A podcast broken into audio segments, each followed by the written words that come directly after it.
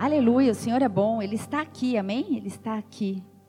Olha que lindo, abriu bem na página de uma foto minha na piscina verde, se batizando, que eu levo na minha Bíblia, o dia do meu batismo. Uma piscina verde. Carlinhos, olha essa piscina não é verde, suja e frio. Está todo mundo de moletom. Mas isso não tem nada a ver com a palavra. João 15, 15. Meu nome é Juliana, sou pastora e servo aqui nessa casa. E quero compartilhar uma palavra que eu creio que, que nasceu no coração de Deus, amém? Que nós possamos ser abençoados nessa noite. João 15, 15 diz assim: Já não vos chamo servo, porque o servo não conhece do feito do seu senhor. Mas eu vos chamo, presta atenção nisso, gente, mas eu vos chamo amigos, porque vos dei a conhecer tudo o que ouvi do meu Pai. Na semana passada, eu preguei aqui na quinta-feira, e eu falei um, um pouquinho sobre ser escravo, sobre comportamento de escravo, sobre ter uma mente de escravo. Quem estava aqui na quinta passada? Levanta a mão. Olha quanta gente, que legal. E na mesma linha, eu quero chamar a sua atenção hoje para uma questão. Será que nós temos sido servos ou será que nós temos sido escravos? Quantos de nós fomos escravos em algum momento das nossas vidas, ou talvez por quantos anos eu quero te fazer refletir. Tanta cegueira, tanta falta de entendimento, quantas coisas nós fizemos na certeza de que não havia nenhum problema com os nossos atos e com a nossa postura e com a nossa conduta, mas de repente, tum, algo muda em nós. De repente, em um momento da nossa vida, Parece que tudo começa a fazer sentido. De repente, na nossa vida, algo muda. Mudam as nossas emoções, mudam os nossos sentimentos. De repente, em um momento da vida, a gente fica mais sensível. De repente, as lágrimas começam a cair.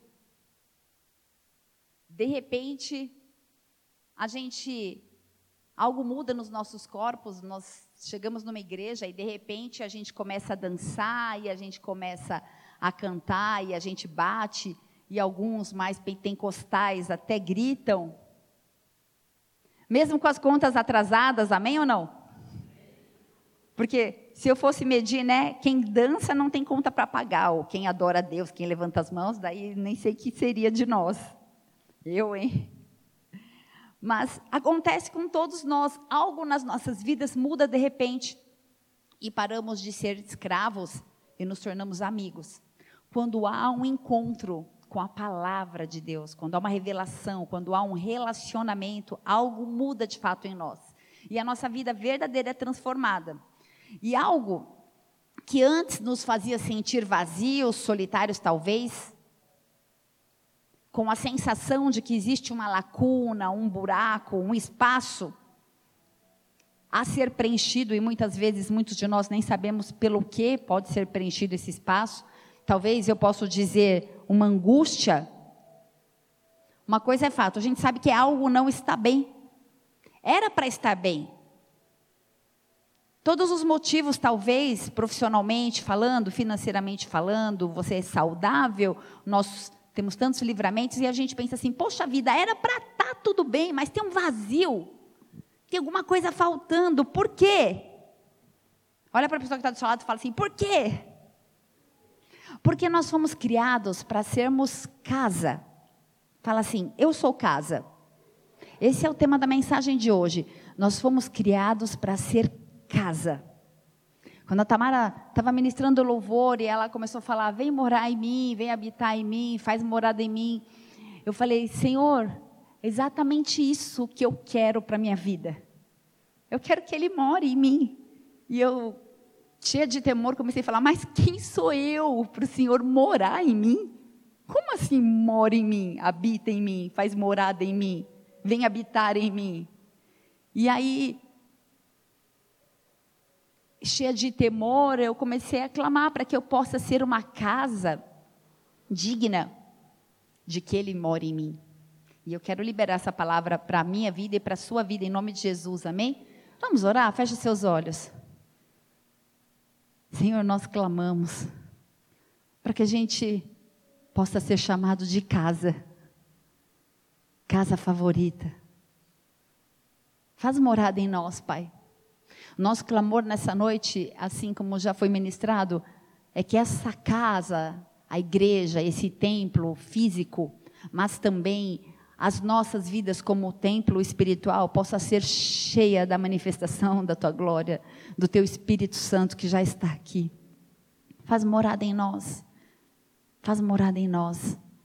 Vem morar em nós.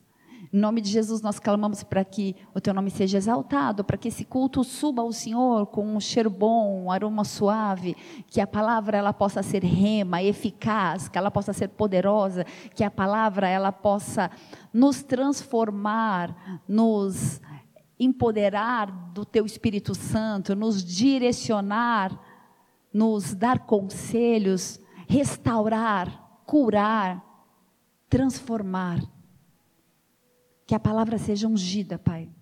Que ela possa ser transformação e transformadora nas nossas vidas. Em nome de Jesus. Dá ordem aos seus anjos a respeito deste lugar. Enche essa casa. Enche as nossas vidas. Enche as nossas vidas, enche as nossas vidas. Nós queremos a Sua presença mais que todas as coisas. Nada é mais importante do que a manifestação do Teu Espírito, e este é exatamente o lugar que nós gostaríamos de estar nesse momento. Por isso, que esse culto exalte e engrandeça o seu nome. E que eu possa diminuir, o Senhor cresça e que possa ser dito aquilo que está no coração do Senhor. Fala comigo, fala conosco, fala com cada um de nós de uma maneira íntima, individual e profunda. Nós oramos no nome poderoso e santo de Jesus Cristo. Espírito Santo, tem liberdade.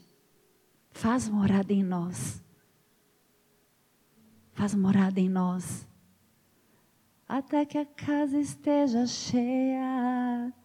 E o que teu reino venha e que cada coisa esteja em seu lugar. É isso que nós queremos. Como o Pai sonhou.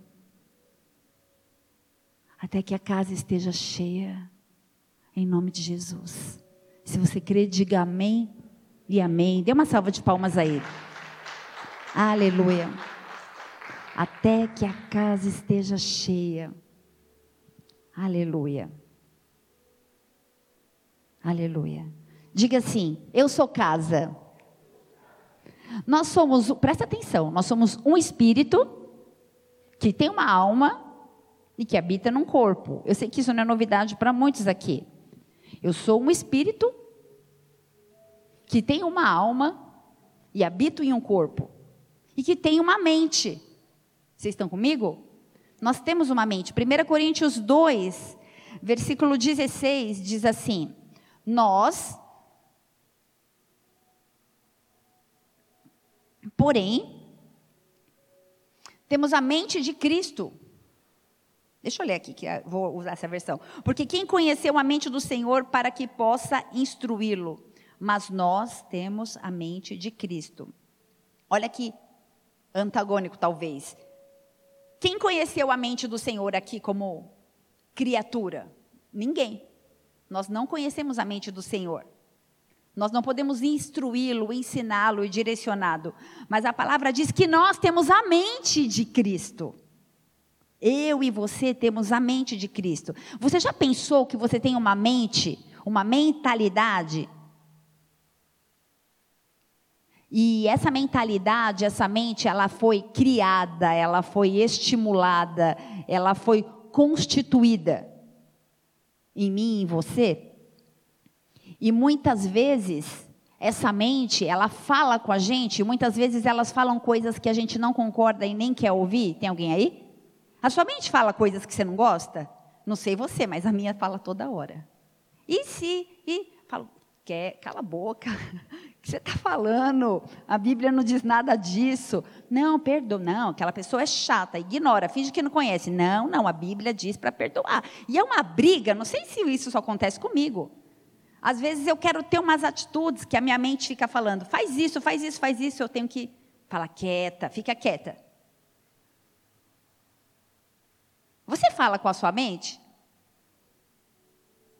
Ou você tem um cachorro e fala com o cachorro. Ah, se a Margarida falasse, a minha cachorra, vocês não têm noção do que ia acontecer.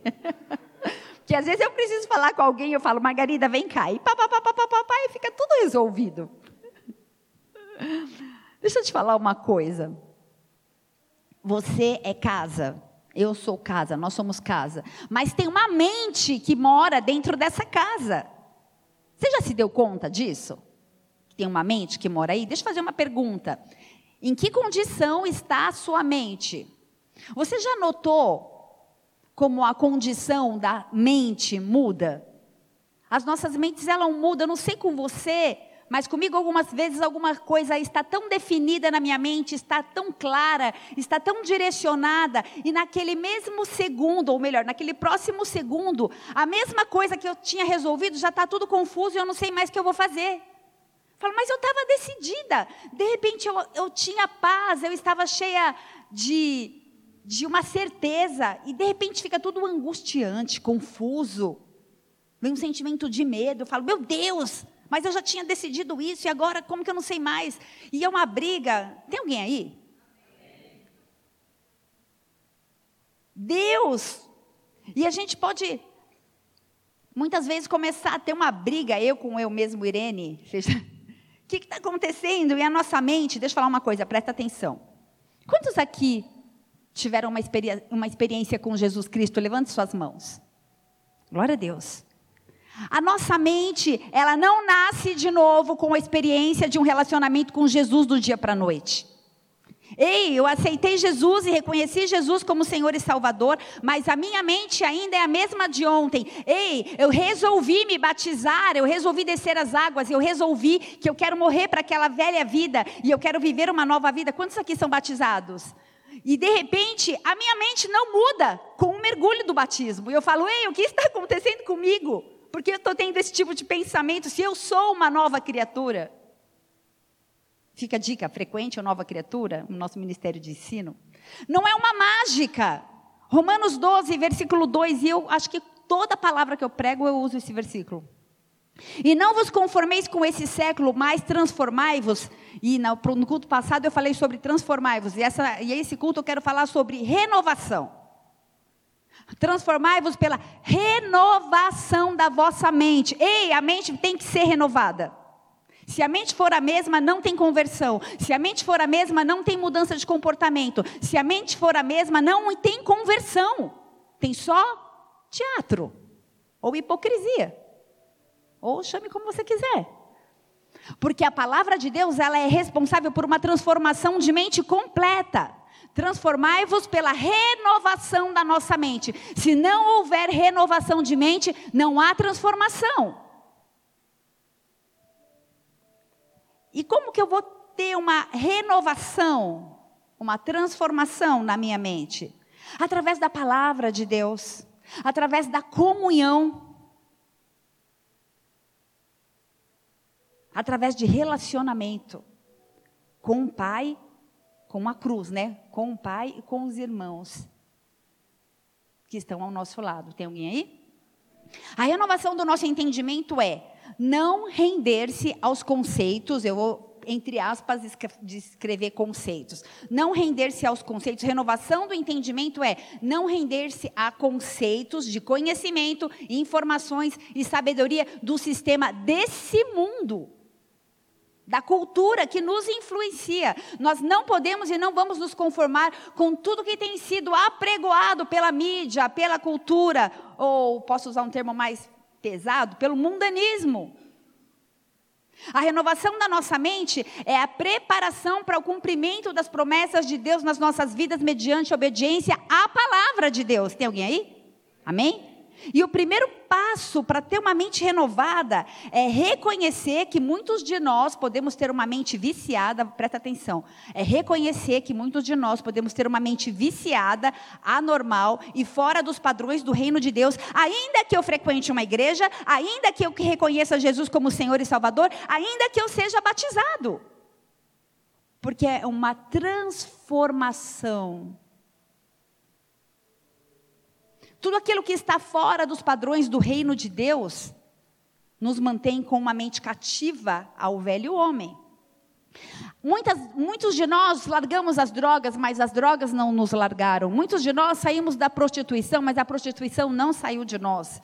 Nós podemos ter saído das baladas e as baladas não terem saído de nós. Podemos ter saído da idolatria e a idolatria não ter saído de nós. Podemos ter se convertido ao Senhor e ter um pacto com a mentira.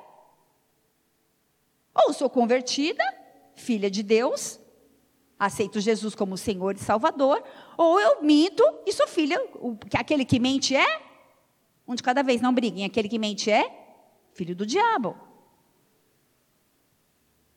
Ou parecemos ser santos, frequentamos uma igreja, temos uma e temos uma vida secreta oculta. Uma conduta que fere com padrões e princípios, que fere o coração de Deus, que fere o reino, que você mesmo decidiu ser súdito. Porque não existe uma imposição, ei, seja súdito. Você deseja ser súdito? Sim, eu desejo me render a esse rei, me render a esse reino. E aí a gente vive uma vida que não compactua. Deixa eu te falar uma coisa. Por isso eu perguntei no início do culto: você quer ser servo ou escravo? Ou amigo? E aí, isso é particular e individual com cada um. Romano 12, versículo 2 fala que é imprescindível que a minha mente e a sua mente sejam renovada e transformada. Por quê? Provérbios 23, 7 fala assim: Porque assim como a minha mente imagina, assim é. Um de cada vez. Assim como a minha mente imagina, assim é. Você é o que você pensa, fato. Então, cuidado com o que você pensa a respeito de você mesmo. Seja sincero nesse momento, comigo e com você mesma, e responda aí no seu coração.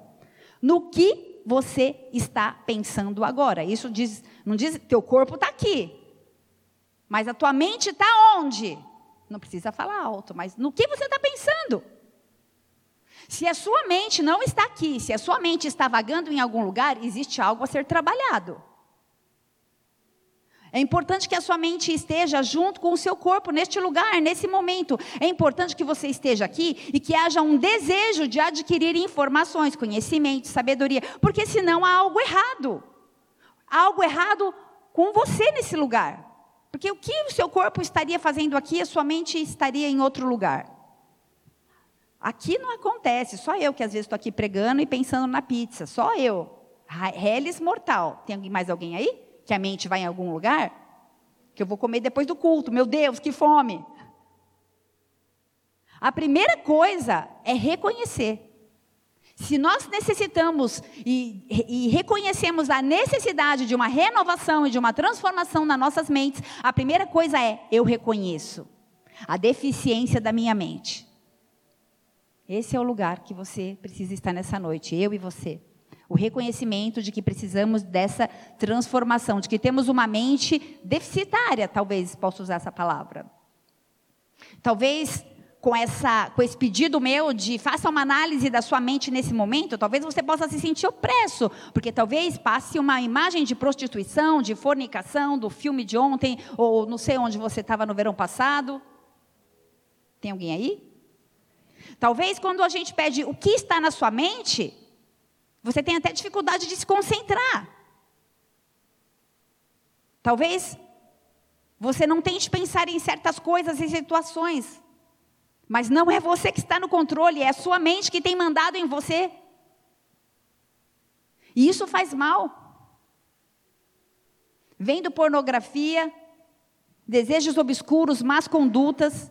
Se você precisa apagar as mensagens que tem no seu celular para alguém não ver, tem alguma coisa errada. Eu não entendo a pessoa mandar mensagem e apagar o que mandou. Se a pessoa fez isso, a intenção não é boa, porque se você apagou, qual o motivo? Você está escondendo o que de quem? 2 Coríntios 10, versículo 4 diz assim: Porque as armas da nossa milícia não são carnais, as nossas armas não são carnais, elas não são feitas de armas, elas, de, elas não são feitas de uma de, um, de algo de um substantivo concreto. As, no, as nossas armas não são concretas, elas são abstratas, elas são poderosas em Deus para destruir fortalezas, anular sofismas. Que são sofismas? Sofismas são argumentos e questionamentos na mente. De quem? Na sua e na minha, talvez.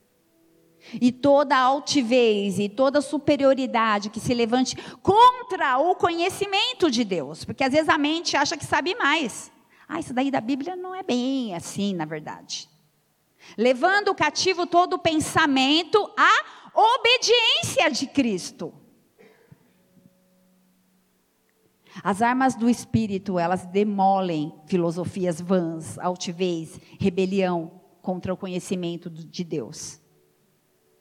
As armas do espírito, elas quebram a barreira do natural para o sobrenatural, e Hebreus 11 fala que o nome disso é fé. É a certeza de coisas que eu espero. Você está esperando que algo da parte de Deus possa acontecer na sua vida? Responde para você mesmo. Talvez você esteja ansioso por uma libertação, talvez você esteja ansioso por uma cura, talvez você esteja ansioso ou ansiosa por um propósito, por algo da parte de Deus para a tua vida. Eu não sei o que tem permeado a tua mente, tem alimentado a tua mente, mas eu quero te dizer essa noite, creia. Se você precisa, creia e mova-se então através da fé e não através da sua mente. Porque não é aquilo que que nós não nos movemos naquilo que nós podemos tocar, mas é no sobrenatural. Fé é convicção de fatos que não se veem. Se você não está vendo, eu quero te desafiar somente a crer. Diga para sua mente que ela pode sim ter fé. Eu creio, ainda que pareça impossível, eu creio. Mente, cala a boca que quem manda aqui sou eu. Ah, isso daí não vai acontecer. Eu creio em nome de Jesus. Cala a boca, sofisma, ser quebrado todo o paradigma das trevas de Satanás que quer falar que a minha fé é menor. Amém? Você não está vendo? Eu quero te desafiar a crer. Ah, tá, mas a sua mente não deixa você crer, né? Então está na hora de você ter uma DR aí com ela. Tudo bem, DR? Discutir relacionamento com a sua mente. Amém? Está na hora de ter uma DR com a mente. Ah, não, mas eu sou racional demais. Eu preciso ver para crer. Eu preciso tocar nas mãos para ver que Jesus foi para a cruz. A minha mente é muito questionadora. É tempo de crer. Talvez você não consiga tocar o homem da mão furada, mas ele foi para a cruz porque ele me ama e ele te ama também. Ele foi para a cruz por amor da minha e da sua vida. Simplesmente creia. E você quer nessa noite levar os seus pensamentos cativos à obediência de Cristo? Será que você deseja ter uma mente obediente ao Pai? Então quero te dizer algo da parte de Deus. As armas estão disponíveis para ativar a sua mente, para ativar a sua fé. Feche seus olhos por um minutinho. Eu quero que você veja pela, pela fé as armas que Deus vai te dar. Josafá, fica com seus olhos fechados. Josafá, ele conheceu uma arma, a arma do louvor. Davi conheceu a arma da oração. Ezequias, a arma da humilhação. Josué, a arma da obediência e da submissão. Moisés, a arma da provisão em meio ao deserto. Ei, Deus tem uma arma para você nessa noite. E para você adquirir, leve a sua mente cativa a Cristo. O que você precisa para que essa arma venha até você? Talvez seja o temor, talvez seja a obediência, talvez seja a reverência. Talvez seja a fé, a santificação. Ei! Pode abrir seus olhos. E no poder do nome de Jesus, eu declaro que pela fé você vai receber essa arma que você precisa para se mover e para não ser mais cativo do velho homem. E falar: mente, aquieta, quem manda aqui sou eu. Sabe por quê? Porque o Senhor sabe o que está na nossa mente. Não dá para esconder dele. Não sei você, eu gosto muito de me relacionar com Deus em alguns momentos que eu acho difícil orar, em alguns momentos de angústia, em alguns momentos de aflição, que eu não sei como me mover e eu olho para ele e eu falo assim: "Pai, o Senhor sabe de tudo. E eu não preciso falar muita coisa, porque Ele sabe exatamente. Talvez as minhas palavras sejam ineficientes para explicar o que eu estou sentindo, mas Ele me conhece, Ele sabe exatamente as, as, minhas dificuldades, as minhas dores, os meus medos, e Ele sabe o quanto eu creio e quero me mover nele. O quanto eu disse, Deus, eu quero ser casa. Eu quero ser casa. Eu quero que Ele olhe para mim e que Ele possa me chamar de casa favorita e sobre a sua vida também, que Ele possa olhar para a sua vida e te chamar de casa favorita. Sabe por quê? Porque ainda que hajam questionamentos, dúvidas, anseios, medos nas nossas mentes e talvez a gente não saiba falar a respeito de ou não ou temos dificuldade de nos expressar e de usar as palavras adequadas, ele sabe o que nós precisamos e ele sabe como resolver. Ele sabe exatamente como nos direcionar. Romanos 3, versículo 10. Se você puder, acompanha comigo. Presta atenção nisso como está escrito: Não há um justo, nenhum sequer. Não há ninguém que entenda, não há ninguém que busque a Deus. Todos se extraviaram e juntamente se fizeram inúteis. Não há quem faça o bem, não há nenhum só. E no versículo 23 fala assim: Porque todos pecaram e destituídos estão da glória de Deus. Deixa eu falar uma coisa. Assim somos nós. Todos, todos nós. Mas eu posso colocar uma vírgula aqui. Todos os que não foram justificados. A palavra diz que a oração dos justos muito pode em seus efeitos. Mas se não há um justo sequer, pastora, me explica direito que eu não entendi. Nós somos justificados pelo sangue de Jesus, amém?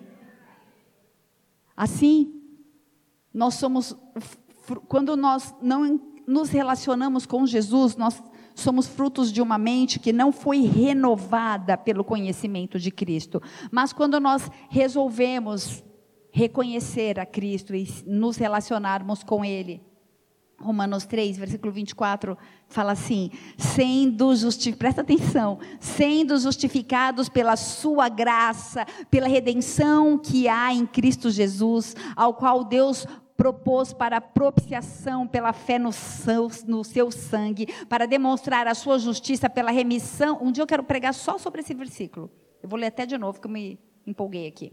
Sendo justificados gratuitamente pela graça, pela redenção que há em Cristo Jesus, ao qual Deus propôs para propiciação pela fé no seu sangue, para demonstrar a sua justiça pela remissão dos pecados antes cometidos, sob a paciência de Deus que nos vê pecando, mas espera para que a gente se arrepende, para demonstração da justiça de Deus nesse tempo presente, para que ele seja justo e justificador daquele que tem fé em Jesus eu amo essa passagem. Sabe por quê? Porque nenhum de nós éramos dignos, mas pela redenção, pela remissão do sangue do Cordeiro, nós somos aprovados e justos diante desse Deus que transforma e que renova as nossas mentes. Aleluia! Aleluia! Pela fé, pela fé, uma vez, eu não lembro quem pregou aqui, eu acho que foi o Ângelo, não lembro, um, um desse, foi o Rony. Um desses cultos estava falando sobre é, aspersão do sangue do Antigo Testamento, e havia aspersão do sangue, e as pessoas deviam brigar, e o templo cheio, todo mundo, ei, eu quero uma gota desse sangue, mas agora a gente não precisa mais disso, porque o sangue já está disponível. Nós temos livre acesso, é pela fé, é tão desculpa usar esse termo, tão, não sei, simples, que parece difícil. Porque o que eu preciso fazer? Nada, só creia. Mas, mas é, é, é abstrato. Isso, só creia. Creia que ele morreu, que o sangue dele verteu na, que verteu na cruz do, do, do Calvário, está disponível para a remissão dos nossos pecados, e Ele foi paciente para esperar isso. E Ele nos ama tanto, e nós somos justificados. Então nós temos livre acesso à sala do trono, e o véu foi rasgado, e não há mais separação entre nós. E isso traz uma renovação e uma transformação nas nossas mentes. E aí então, quando discernimos exatamente Romanos 3, 24, 25, 26, nossas vidas são, são transformadas. É importante que a gente tenha discernimento do que a gente está fazendo aqui. Como o Fábio começou falando hoje, Estou aqui porque eu amo, mas porque eu tenho temor também. Pela fé, remidos, resgatados, justificados e perdoados pelos pecados cometidos. Isso é amor. Isso é renovação de mente. A mente renovada, ela nos conduz, ela nos chama para a restauração de tudo aquilo que nós perdemos no Éden. A palavra diz: nenhum justo há sequer.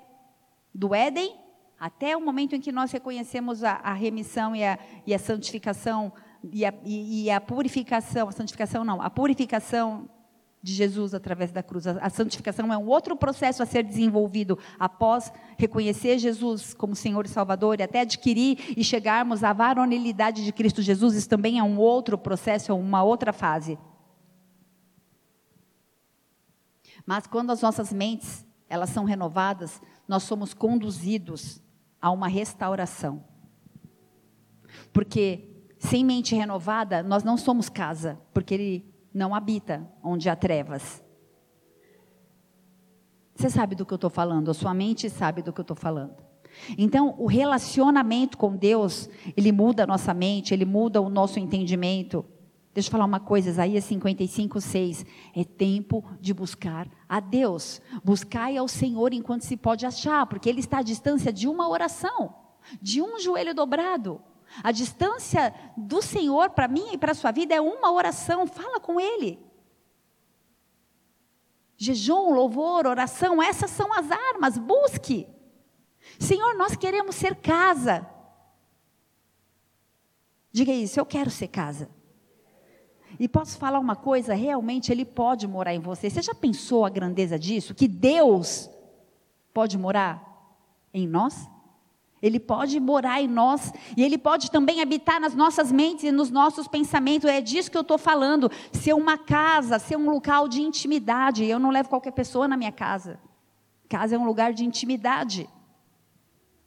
E Ele quer morar em nós. Agora deixa eu falar uma coisa. Ele quer. Eu quero, você quer. O que está faltando?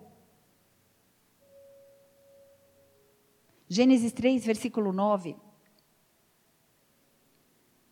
Ele procura por nós. Ele falou: Adão, onde você está? E ele diz nessa noite: Cris, onde você está? Sofia, onde você está?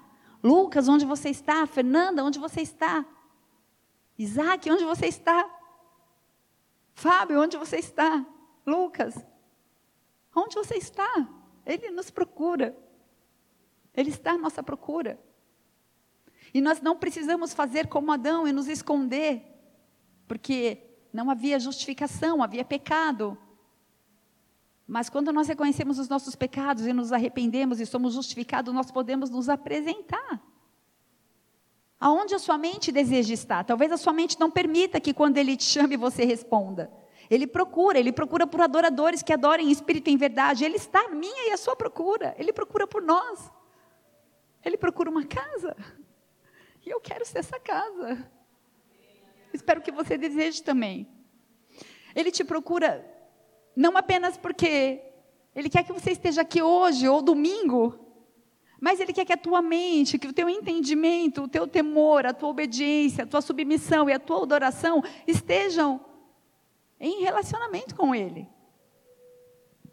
Porque se a gente não viver isso, se a gente não usar as armas que estão disponíveis, se nós não entendermos isso e não fazermos isso verdade nas nossas vidas, a gente vive um teatro.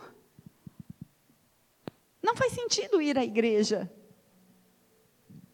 1 Coríntios 2, versículo 11, fala assim: Porque qual dos homens sabe as coisas que se passam nos pensamentos do homem, senão o próprio espírito que nele está? Pausa. Quem sabe o que está no teu pensamento? Sabe quem sabe o que está no seu pensamento? Esse espírito com um E minúsculo. Ali está tudo igual, né? Mas na Bíblia você vai ver que aquele espírito do homem para o último espírito de Deus, lá é com letra minúscula, aqui embaixo a letra maiúscula. Sabe quem sabe o que está na sua mente? Você mesmo. Você sabe o que está na sua mente. E assim também as coisas de Deus ninguém conhece. sabe ou compreende, senão o Espírito de Deus. E quando uma pessoa, o espírito humano, recebe Jesus como Senhor e Salvador, e então esse Espírito de Deus, esse Espírito com letra maiúscula, vem morar em nós, e conhece então a mente do homem, não há mais segredos. E quando nós somos essa casa, o Espírito Santo habita nessa casa, ele faz morada nessa casa. Talvez ele, ele mude uns móveis de lugar, às vezes a gente canta isso aqui. E da mesma maneira que o espírito humano, o espírito que está dentro, que habita em mim, em você, é o único que te conhece, que conhece os seus pensamentos, o Espírito de Deus também conhece os meus e os seus pensamentos. Vocês estão entendendo que eu estou falando de dois espíritos? Amém? Você entende que espírito é abstrato e que se a gente for em algumas religiões, a gente vê manifestações de espíritos e para eles se manifestarem, eles precisam de uma casa? Eles precisam de um corpo, de algo físico? Da mesma forma, o Espírito Santo precisa de uma casa, de um corpo, porque ele é um espírito, ele é abstrato. Que tipo de morada nós temos sido e para quem? Quem tem habitado em nós? Você que pode responder isso para você mesmo. O Espírito Santo, ele habita em nós e o Espírito Santo que habita em nós, ele conhece a mente de Deus e ele é Deus. E o espírito humano, está muito confuso? E o espírito humano, ele contém uma alma e ele contém também uma mente.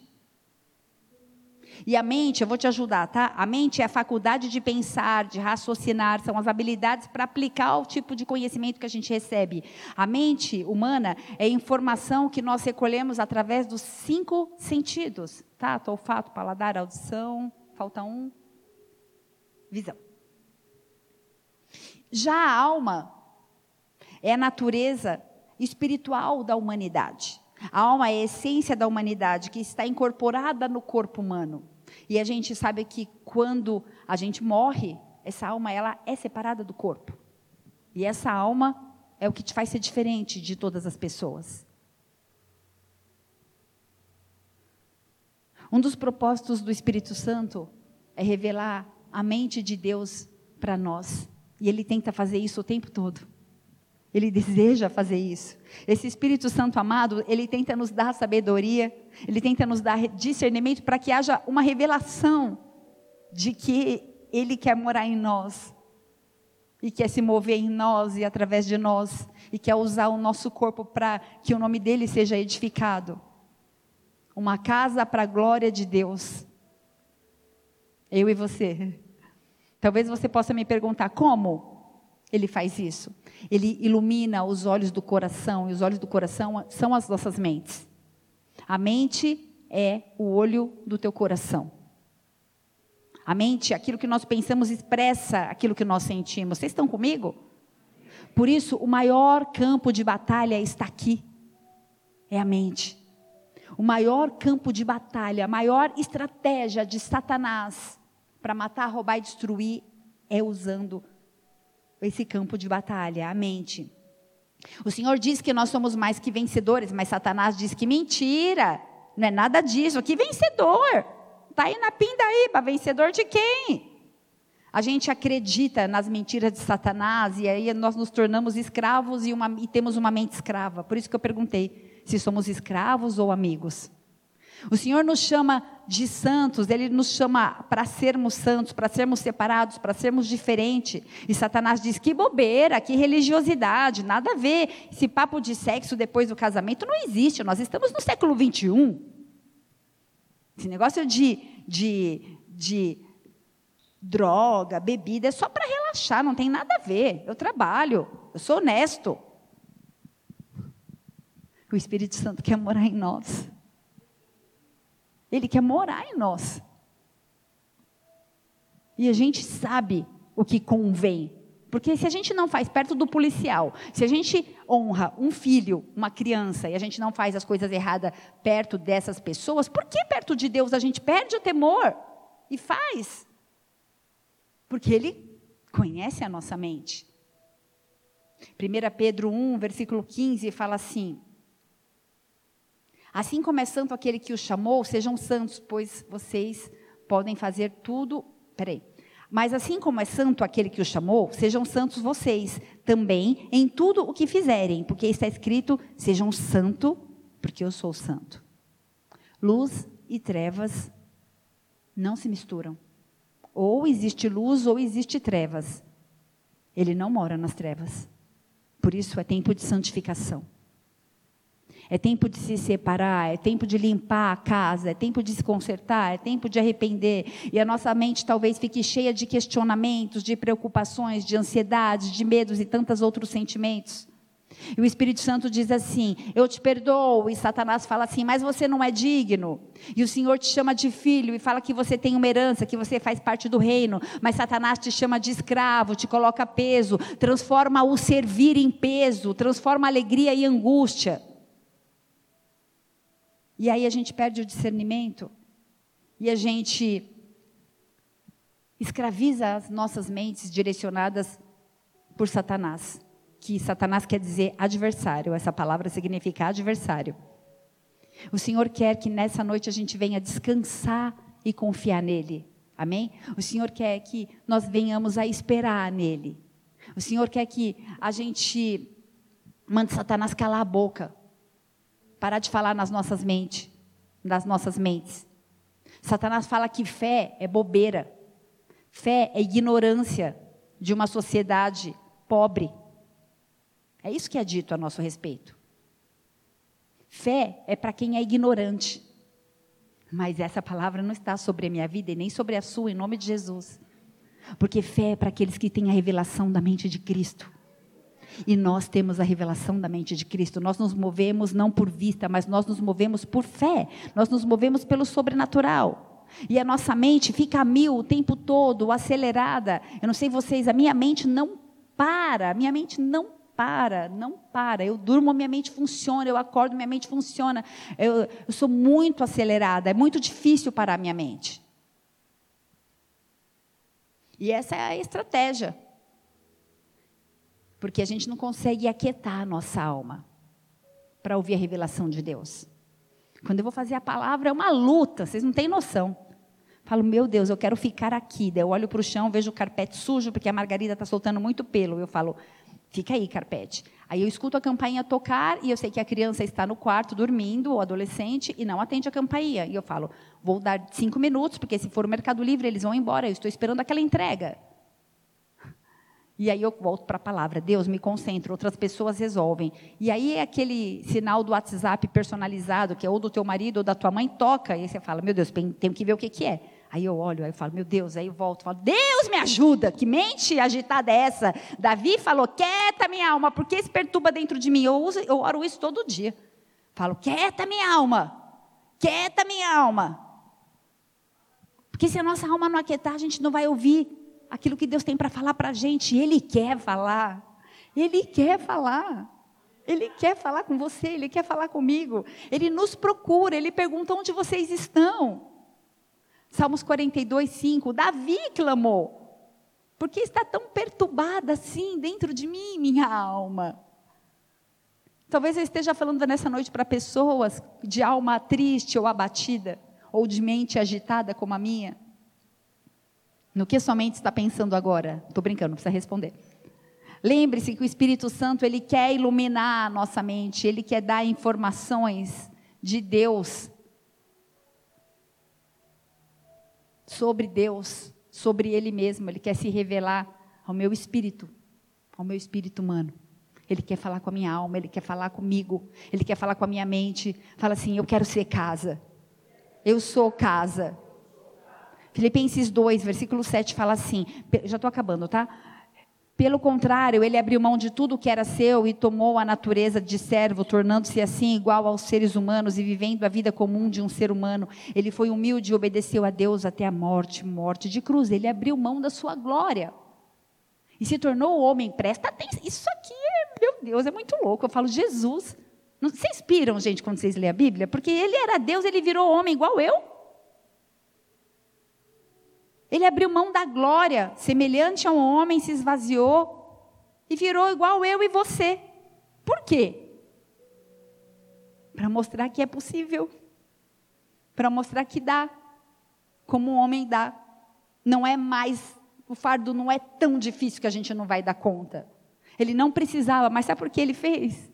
Porque ele nos ama muito. E ele quis falar: olha, isso aqui é uma prova para você. Eu não preciso fazer isso. Eu quero ativar a tua fé, mas eu quero te provar que dá para passar por isso, que dá para se santificar, que é possível passar por tentações, que é, que é possível ser provado e ser aprovado. É possível, é possível sim. Deus não é um ser mau, Deus não é alguém que está lá em cima brincando com as pecinhas, com a minha e com a tua vida. Ele nos ama. Ele não é, ele não age assim. Se você vê Deus desse jeito, rasgue essa página da sua mente. Existe um plano da parte de Deus chamado restauração. E Deus nos prova, sim, mas nos prova para nos aprovar. Ele quer nos aprovar. Deus não tenta ninguém, nós somos tentados pela concupiscência dos nossos olhos, da nossa carne e da nossa mente corrupta, contaminada. E a mente é o campo de batalha. A nossa luta não é contra a carne ou sangue. A gente não está combatendo apenas oponentes físicos, e sim principados e potestades, espíritos dominadores das hostes do mundo que jaz no maligno. A gente luta contra forças espirituais em regiões sobrenaturais. Agora é para encerrar mesmo. Mateus 4. A tentação de Jesus.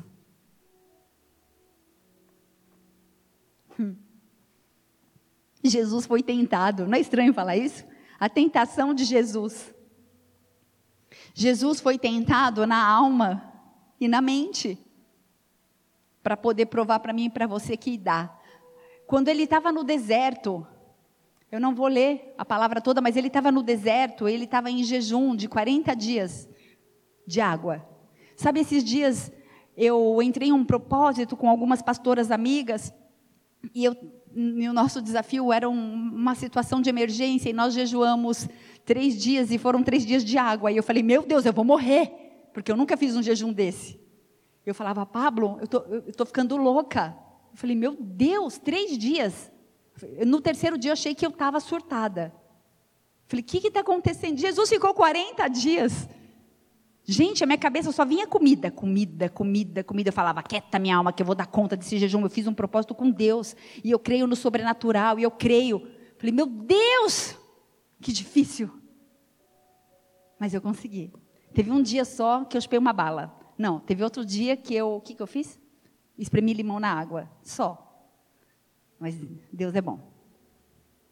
Jesus, 40 dias em jejum, no deserto. E aí, o diabo veio e falou assim: se você é filho de Deus, vai na identidade, né? Se é filho de Deus. Mas sabe o que, que tinha acabado de acontecer? Eu imagino uma batalha na mente, né, de Jesus. Ué, todo joelho se dobra, toda língua confessa, eu sou Jesus, eu sou o El Shaddai, eu sou Deus, eu faço parte da trindade, eu sou o Todo-Poderoso. Mas eu estou no deserto com fome há 40 dias. Meu Deus, que, não sei, Jesus era homem também. E ele vivendo essa batalha, eu falei que a minha mente, né, eu não estou falando nada que não seja, é só a minha imaginação, tá? E essa batalha espiritual e emocional que eu creio que Jesus viveu, Logo após o batismo, onde ele tinha acabado de ver o milagre, ele se batizou, João Batista batizou ele, o céu abriu, a voz sobrenatural falou: Eis o meu filho amado em quem me comprazo. Jesus, uau! E aí ele vai para o deserto, na sequência. Conduzido pelo Espírito, a palavra diz. Se você está no deserto, às vezes o Espírito Santo está trabalhando na sua vida. E aí nessa batalha espiritual, eu sou Deus, mas eu estou no deserto. Eu estou com fome, meu Deus. Aí no versículo 4, ele mesmo fala: Mas nem só de pão viverá o homem. Palavra. Ele conhecia a palavra, ele era a palavra, ele era o verbo que se fez carne. Mas ele tinha um corpo, e tinha uma mente, que eu não tenho ideia do que estava acontecendo lá. E eu gostaria de perguntar, Senhor, se eu não for muito ousadia um dia para falar como foi essa experiência. Mas é necessário um posicionamento, independente de quem seja você. Se você é o pastor, o filho do pastor, o presbítero, o diácono, o levita, se não houver um, relacion... um, um posicionamento, você vai ser tentado o tempo todo, questionado o tempo todo. Seja você apenas um homem ou uma mulher que deseja ser casa. Existe um momento da minha e da sua vida que é necessário que haja um posicionamento.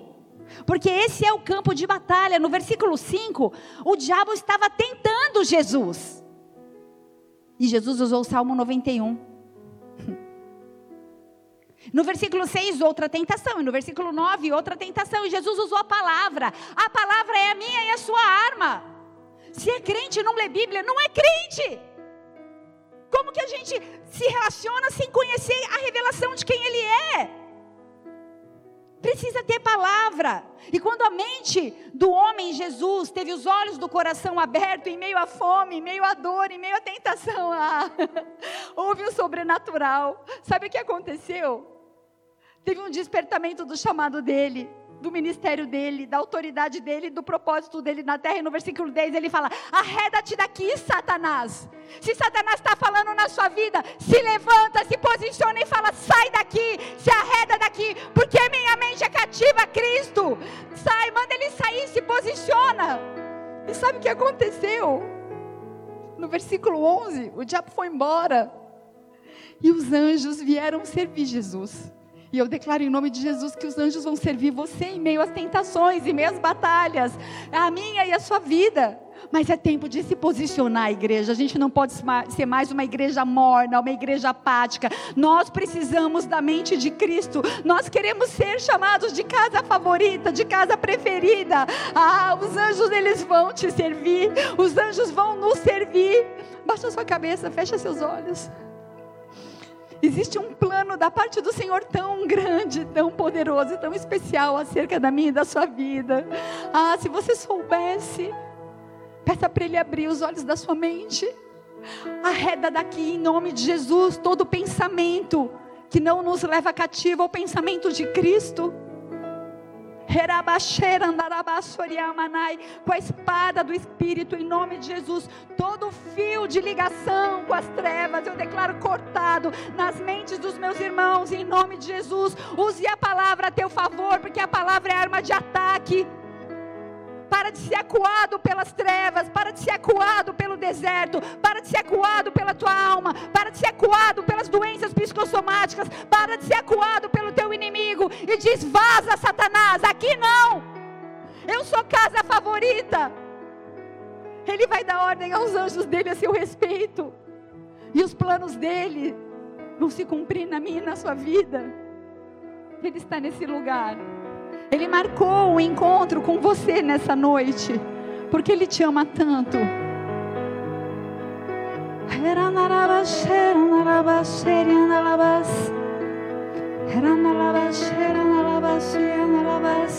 Se você orar em línguas, comece a orar em línguas. Herana labas, herana labas,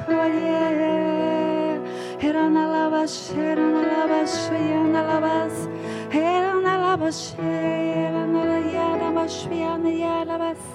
Hallelujah. Cadeias estão sendo quebradas. Começa a orar em língua, igreja. Deixa ele ouvir a tua voz. Essa é uma das armas espirituais que ele te deu. Não seja acuado. Nós nos movemos pelo sobrenatural. Nós nos movemos pela nossa fé em ti. Aqui não, Satanás. Aqui não.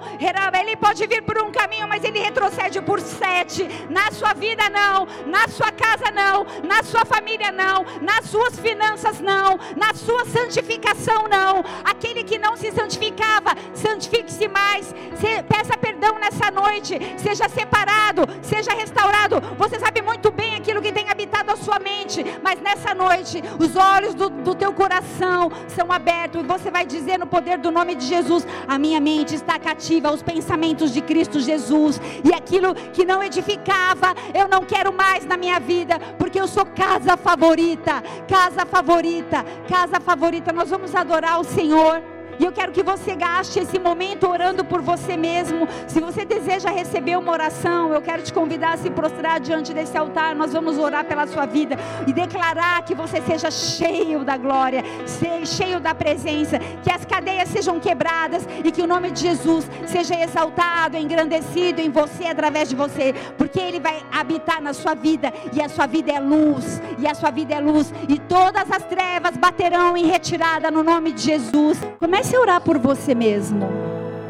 Esse é um culto profético, esse culto vai mudar a sua vida. Começa você mesmo a orar por você, começa a declarar sobre a sua mente, começa a declarar que a sua mente não é escrava, mas que você decidiu ser amigo. Declara que você quer viver algo novo do Senhor na sua vida.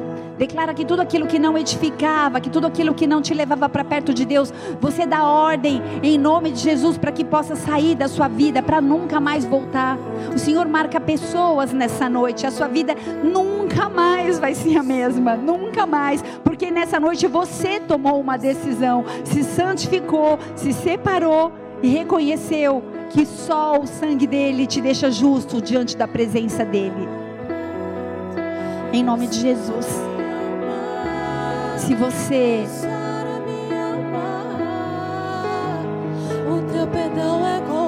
Aleluia. O teu perdão é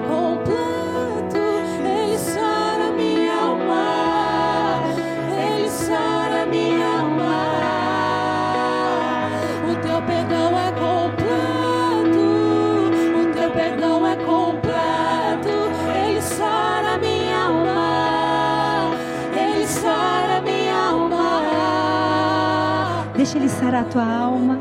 Deixa ele te tocar. Deixa ele mudar a tua sorte. Se de alguma maneira essa palavra falou com você e você deseja reconhecer Jesus como seu Senhor e Salvador, levanta sua mão no seu lugar e declara assim comigo: diga, Pai, Pai, nessa noite nessa noite eu reconheço eu reconheço Jesus Cristo Jesus Cristo como meu único como meu único e suficiente e suficiente Senhor e Salvador. Senhor e. Muda minha vida, Muda minha vida. marca minha história. Marca minha história. Eu sei Eu sei que o Senhor morreu na cruz, morreu na cruz, mas ressuscitou mas ressuscitou ao terceiro dia ao terceiro dia e vivo e está, vivo está sentado à direita de Deus Pai. de Deus. E eu quero te louvar, Queremos te louvar porque o Senhor enviou porque o Senhor o enviou Espírito o Santo Espírito Santo. e eu quero ser casa, E eu quero ser casa, casa favorita casa favorita para habitação para a habitação do Espírito Santo do de Espírito Deus. Santo de Deus. Em nome de Em Jesus. nome de Jesus. Em nome de Jesus, Deus, sela a oração dos meus irmãos, restaura relacionamentos, Pai. Marca vidas nessa noite, quebra sofismas, Pai, cadeias, estratégias, Pai, tudo aquilo que não vem da parte do Senhor e nos leva para um novo nível de intimidade, de revelação e de transformação das nossas mentes para a tua glória, em nome de Jesus, em nome de Jesus. Se você crê nisso, eu quero te convidar a dar a melhor salva de palmas que você puder para Jesus, porque Ele está aqui. Aleluia. Ele está aqui. E Ele sara a nossa alma. E Ele te escolhe nessa noite e te chama de casa favorita. Amém?